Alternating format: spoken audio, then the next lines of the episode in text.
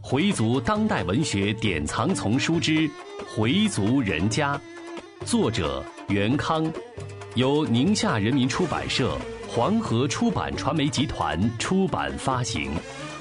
演播：Fatima。第三集，争论之焦点。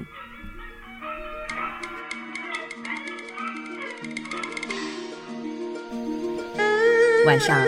少元礼完火夫坦，火夫坦是穆斯林每天礼的五次拜中的最后一次，也叫宵礼。到家刚要喝茶，电话就响了，是二弟邵恒打来的。丁宝香一听是邵恒打来的，鼻子哼了一声，就到一边去了。邵元一边听一边，对对，是是，好好，哼，这样应着，有时插上一两句。丁宝香很不乐意地唠叨着：“哼，白天在一块儿不说，晚上聊个没完。”邵恒的电话打了足有半个钟头，放下电话，邵元走进老伴儿：“你还别说，他二伯啊，分析的还真的很有道理。老三今天为什么来了？他早就听到风声了，我以为他今年真的是变了呢。你呀。”看谁都是好人，就老是看着自己的孩子不顺眼。我看哪个孩子不顺眼了？除了老大，你瞧谁顺眼？邵元不愿跟妻子拌嘴，他摆摆手：“算了算了，我也不说了。再说咱们又得吵。”他喝了两碗茶，站起来到西屋窗前，低声叫佩东。佩东正要睡，今天他够累的。天没亮就去送报纸，回来又忙着中午的饭。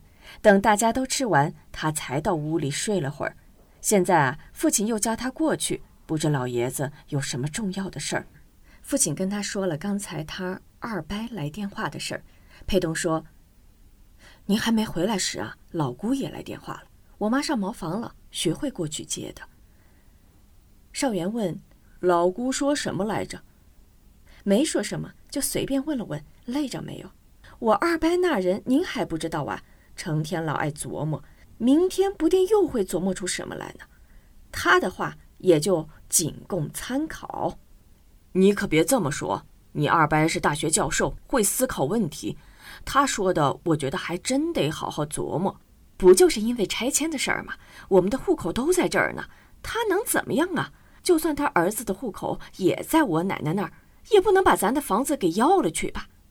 少元一着急，有点结巴。你，你，你怎么没弄明白呀？除了北屋这两间是我们独立的房本其余的都是老太太的名字。那又怎么了？我们改过来不就得了？就你清楚，就你明白。要是他已经先改了呢？能事先告诉你吗？你去告他，人家说了，这是你们米家的家务事儿。自己先调节去。佩东还是没明白他老爸想说的意思，自己调节就自己调节，来软的来硬的我都接着。少元有点不耐烦了，算了算了，不跟你谈这事儿了，说你爷爷十周年的事儿吧。我的意见啊，还是把该请的都请来。佩东兴奋起来，行，就照您说的办。还有。你以后跟你兄弟说话客气点别没说上两句就想动手，还当着那么多人。佩东很不耐烦的摆摆手：“行了行了，一提他我就腻歪。”回到北屋，少元在考虑父亲的周年应该都请谁。白天在议论这事儿的时候啊，他对妻子的态度颇有不满。当少英问妻子丁宝香什么意见时，妻子两眼往上一扬，绷着个脸：“我哪有什么发言权呢？在哪儿办都成。”少元看了妻子一眼，觉得妻子的话阴阳怪气的，带着情绪，但在众人面前，他也没说什么。少英也听出这话里带着刺儿，就说：“哎，大嫂这么说也不对，您可是重要的一票啊，您不表态哪成啊？”丁宝香见终于有了发泄的机会，便说：“他老姑啊，我说什么你可别多心呢。大他爸一念到这事儿啊，就从来没把我放在眼里，都是找那些个乡老儿，找佩东到一边捏过去。他们商量的什么也都不告诉我，我算哪个庙里的？是不是？我就是磨坊里的驴，听吆喝。少英和少恒都担心他们会争吵起来，就忙劝着说：“哎，大哥哪能不跟您说呀？或许是忘了，或许是没得空。这么大的事儿，怎么会不跟您商量呢？”少元解释道：“我也就是跟佩东提过一两次，今天早上礼拜回来才把这个计划想好。不信你们问问佩东，我跟他商量过几回。”佩东赶紧说：“我爸可没背着您跟我商量什么。”再说了，背着您干嘛呀？别又制造冤假错案呀！你妈造冤假错案？你妈让你爸去蹲班房了？真是的！邵恒和邵英见大嫂真的生气了，就都来解劝。邵元没有再跟妻子计较。咱们继续说正事儿。我提出在家里办，还有一个原因，就是我想借这个机会啊，把亲戚朋友都请来。让我们学习班里的薛乡老给大家讲一讲伊斯兰教的常识。现在，父亲的话还没说完，佩南就反对：“老爸，您现在还跟那些个乡老一起啊？您就不怕有人再举报您呢？以前的罪还没受够，怎么着？”他的口气酷似母亲，立刻得到母亲的支持。除了佩东没怎么说话之外，其他人也都不赞成少元请外人参加老人的周年活动，自然又和以前的事情联系起来。尽管少元一再辩解，那是什么年月的事儿啊，和现在情况一样吗？但大家还是觉得少元的方案不可行。就咱们家的人得了，请那么多人干嘛呀？就是。咱们也不是要组织什么协会，不就是给老爷子办办周年吗？请外人来干什么呀？七嘴八舌，一片反对声。少元当时觉得十分孤立，十分无奈，一时无言可对。但他还是要坚持自己的意见，一定得说服大家。今天少英来电话了，正巧自己跟老伴儿谁都不在家，也不知他老姑想说什么。佩东回到屋里，妻子回春秀问：“爸问你什么？”佩东也不言语，一个人抽着烟。中午吃饭时，父亲在提给爷爷办十周年的事时，他就发表了自己的意见：“老姑二伯，我看在家里办比外面好。为什么呢？第一，在家里办自由，谁愿意早点晚点都没关系，不受时间限制；第二，在家里办省钱又实在。”外头做的东西没咱们自己做的好，松肉丸子有咱们自己做的肉多吗？第三就是我爸说的，亲戚们呢得说话儿，老人们见了都爱多聊会儿。您要是在外面办，人家饭馆营业有时间限制，到了钟点儿人家得休息，再不走就接上晚饭了，不就是自己受点累吗？我不在乎。邵恒听着佩东的分析，似乎也觉得在家办好。在他看来，在哪儿办都跟他关系不大，反正自己什么都不会，出点钱是没问题的。这时，佩南说话了：“照你这么说，以后大家都别在外面吃饭了，饭馆还不得全关张啊？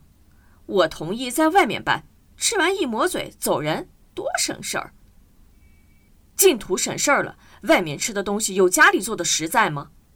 佩东不知不觉嗓音就提高了。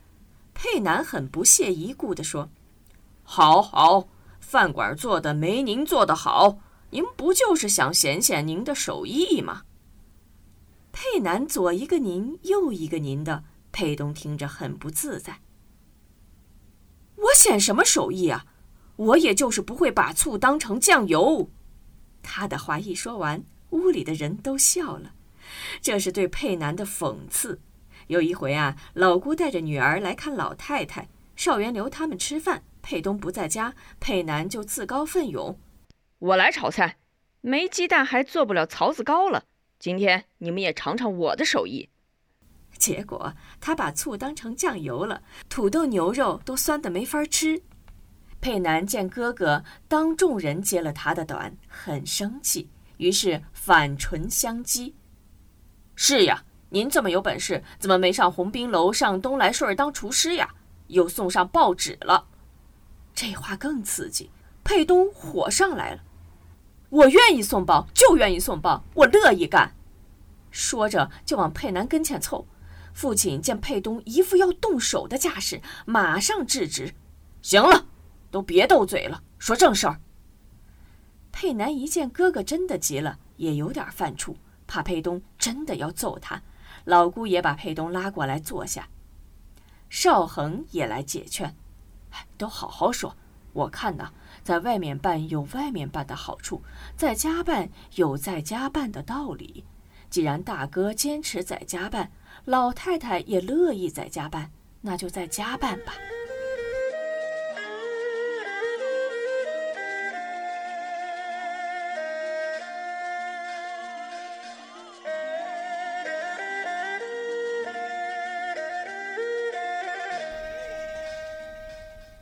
这是白天发生的事儿，但他没跟妻子说。父亲一提，才把已经熄灭了的火又重新给点燃。他把没抽完的小半截烟狠狠地往地上一碾，说了个脏字儿。作为米少元的长子，米世珍老人长孙的佩东，相貌酷似他的父亲米少元，只是个子要比他父亲高一头。已经不惑之年的他。因为原单位改制，四十岁以上的职工一刀切全下岗。他下岗那阵，妻子回春秀还没下岗，他一个人在家闲得难受，就去找人打扑克、下象棋，回家就睡觉。他曾打算找满云，想通过他给自己想想办法，但一想，已经有好些年没有跟人家联系了，开口就是让他帮忙找工作，这不成了用人朝前？不用人朝后了吗？于是啊，就打消了这个念头。满云是他中学时的同学，也是他的初恋。虽然都赶上了念高中，但高中毕业还是得下乡，一直到知青大回城时，他们才回来，分别都找了工作。满云在王府井百货大楼当了名售货员，他进了一家塑料厂。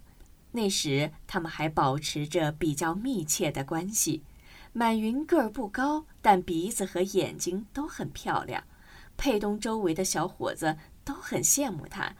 满云的家里不太同意女儿找个普通工人，就极力撺掇他找个有文化的。二十世纪八十年代初，年轻人都很上进，学习知识文化成了风气，但佩东偏偏就不爱学习。满云劝过他好多次，让他学点英语什么的，但佩东特别拧，学那干什么？我又不去当翻译。在学校时，他就很烦英语课。满云又建议他上个电大，也遭到佩东的拒绝。两人的关系渐渐产生了裂痕。再加上满云的父母一再主张给女儿找个有出息的人，每次佩东到他家。他的母亲总是用话刺激佩东，佩东的自尊心受到伤害，决定跟满云彻底分手。为此，满云哭了好一阵。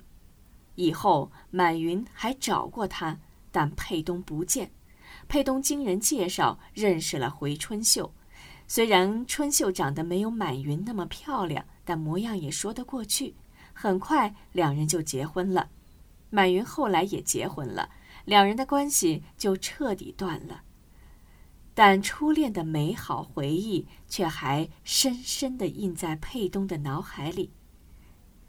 学会上小学时，佩东带他到王府井买东西，还到百货大楼去转了转。正巧满云在上班，两人见了都很惊喜。这是你女儿？佩东点了下头。学会叫满阿姨。学会很乖巧地说了声“阿姨好”，满云很喜欢长得非常乖巧的学会，问他喜欢哪件衣服。学会看看爸爸，佩东说：“喜欢哪件就让满阿姨给你拿。”五光十色的女童装让学会看得眼花缭乱，都挺好看的。满云从上面取下一件连衣裙，在学会身上比了比，又取下一件比了比，问佩东：“你看哪件更好？”佩东说：“我哪儿懂啊，你看着合适就行。”满云给学会挑了一件泡泡纱的连衣裙，佩东要去交款，被满云拦住了。这是我送学会的。学会接过衣服说：“谢谢满阿姨。”后来他们就再也没见面。现在佩东下岗了，躺在床上回忆着以前的事情。他觉得当时自己就是太拧，为什么不去考电大呢？假如那时上了电大，现在也早有文凭了，也不至于下岗。即使下岗，也会比较容易找工作，还能跟满云组成一个家庭。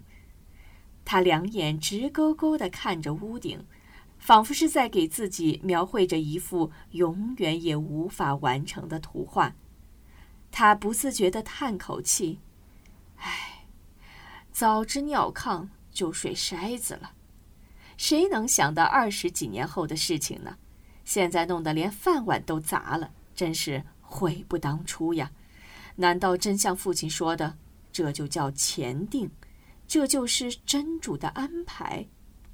他。”半信半疑。回族人家，作者袁康，演播法蒂玛。